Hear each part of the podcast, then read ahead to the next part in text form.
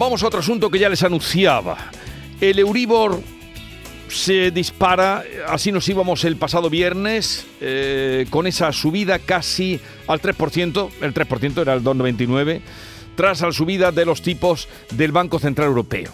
Y claro, la pregunta eh, es cómo puede repercutir eh, sobre las hipotecas, subiéndolas, indudablemente. ¿Hasta dónde? Vamos a saludar a Patricia Suárez, que es presidenta de Asufin es la Asociación de Usuarios Financieros. Patricia Suárez, buenos días. Hola, muy buenos días. Bien, eh, este 3% en el que está ahora el Uribor, ¿cómo va a repercutir sobre las hipotecas?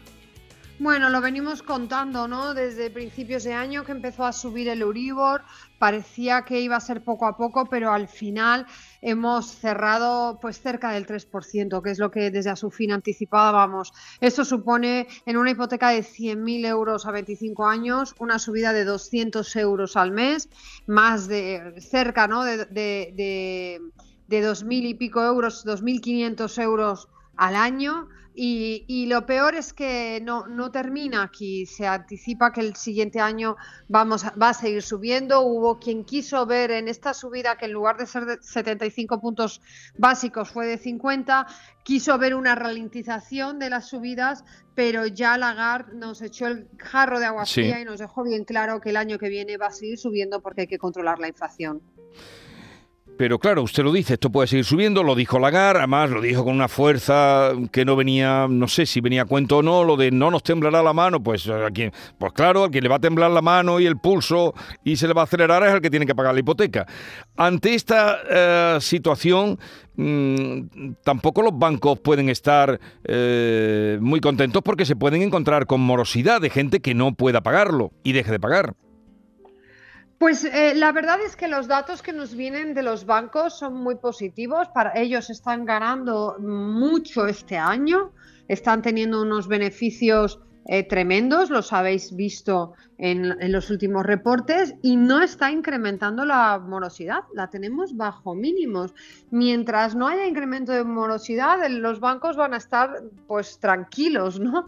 Eh, los datos de empleo son muy altos y en España somos buenos pagadores, entonces si tienes trabajo, antes te quitas de comer, recortas de comer o de otras cosas que de pagar la hipoteca. Es algo que tenemos muy interiorizado y la verdad es que no nos, no nos viene preocupación por los bancos. Al contrario, cuando desde la vicepresidencia de, de, Asuntos Económicos se, se ha pedido y se ha forzado un acuerdo de buenas prácticas bancarias para intentar ayudar a las familias que no puedan asumir esta subida de hipoteca, los bancos se resistían porque veían que la gente seguía pagando. Entonces, si la gente sigue pagando, ¿yo para qué voy a ayudar? a nadie. Pero vamos a ver el año que viene. O sea que esa iniciativa de la que se habló hace tan solo unas semanas, como las cosas que se hablan y, se puso sobre primer plano de, cómo ayudar para que eh, un poco aflojar la, la, dureza de la subida sobre las familias, ¿no cree usted que eso vaya a proceder, no vaya a proseguir? No, no, sí, está, está de hecho aprobado y se, aprobó la semana pasada y, los bancos tendrán que sumarse a esta iniciativa. La cuestión es que los bancos no la ven necesaria. Consideran que la gente está pagando y que es una, suerte de exageración de, la vicepresidencia porque no hace tanta falta. Pero la realidad es que el año que viene se, se vuelve a producir la revisión, porque recordemos que la mayoría de la gente que está a tipo variable, el 75% de los hipotecados, ni más ni menos, se revisan al año. Entonces, eh, habrá quien esté revisando ahora en diciembre, pero los de enero será su segunda revisión. Y los de agosto será una segunda revisión todavía más dura. O sea, quiero decir que el año que viene va a haber como otra, eh, nos van a apretar más las tuercas y vamos a ver si no habrá familias que efectivamente no puedan asumir, asumir esta subida de tipos. Y usted eh, recomienda intentar, claro, ya lo que pasa es que el cuento ya se lo saben y, cambiarlo a fijo ya han pegado un subidón. ¿Qué recomienda usted para quienes nos estén escuchando, por lo menos tantear alguna posibilidad para que no le sea tan gravosa eh, la subida de la hipoteca? Nosotros eh, a principios de año y ya desde el año pasado estábamos recomendando el cambio a tipo fijo porque realmente eran muy competitivos. Estamos hablando del 1, 1,5% de tipo fijo que estaba realmente fenomenal para la mayoría de las familias. El problema es que, como bien apuntas, desde hace prácticamente mes y medio los bancos empezaron a subir y empezaron a forzar para que las, las familias que están hipotecándose ahora opten por un tipo variable y las que se querían cambiar ya no les compense.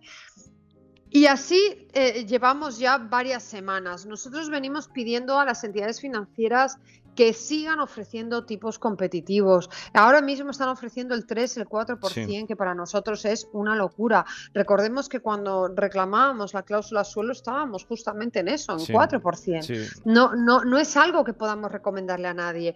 Le recomendamos a la gente que si encuentran que, la, que hay todavía alguna opción al 1,80, 2%, 2,20, la, la acepten. Ojo, que tengan cuidado también con los productos añadidos, porque estamos viendo que ofertas que aparentemente son muy buenas, que desconfíen un poco porque ahí les están metiendo seguros de vida muchas veces a 10 años, a 20 años, con una prima única financiada que les supone un sobrecoste de 15.000 euros la hipoteca, que entonces ya no hace que el cambio no merezca la pena. Ya, ya. Bien, pues muchas gracias por atendernos, Patricia Suárez, presidenta de Asufin, Asociación de Usuarios de Financieros. Y en fin, ya veremos hasta dónde nos lleva el Uribor y con este plantel todo abierto y la amenaza de Christine Lagarde, eh, ¿por dónde salimos? Muchísimas gracias a vosotros y bueno, mucho ánimo a todas las familias hipotecadas a tipo variable. Adiós, buenos días. Buenos días.